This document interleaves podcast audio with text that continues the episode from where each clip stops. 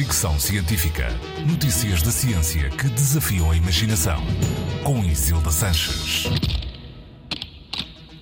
Hoje falo de uma testemunha silenciosa das nossas vidas: o sofá.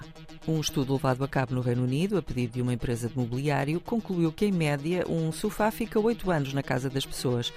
Durante esse tempo, assiste a 311 discussões, é alvo de 316 derrames de bebidas e testemunha e ajuda em 286 cenas de sexo de reconciliação. O sofá também assiste a 8.500 horas de televisão, serve de cama a 401 cestas, é alvo de 65 rabiscos de crianças e acolhe os homens para dormir depois de discussões e, quando estão bêbados, umas 269 vezes.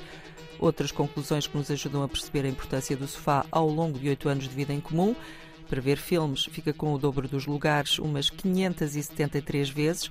O comando da televisão perde-se entre as almofadas 346 vezes e é alvo de ataques das garras dos animais domésticos 488 vezes.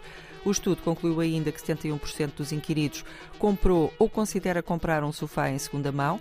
43% desses afirmam fazê-lo por questões ambientais.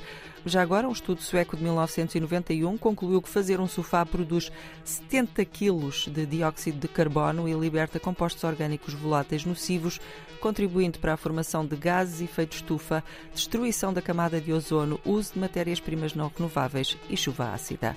O sofá é, portanto, uma testemunha silenciosa, mas não inocente. Fricção científica.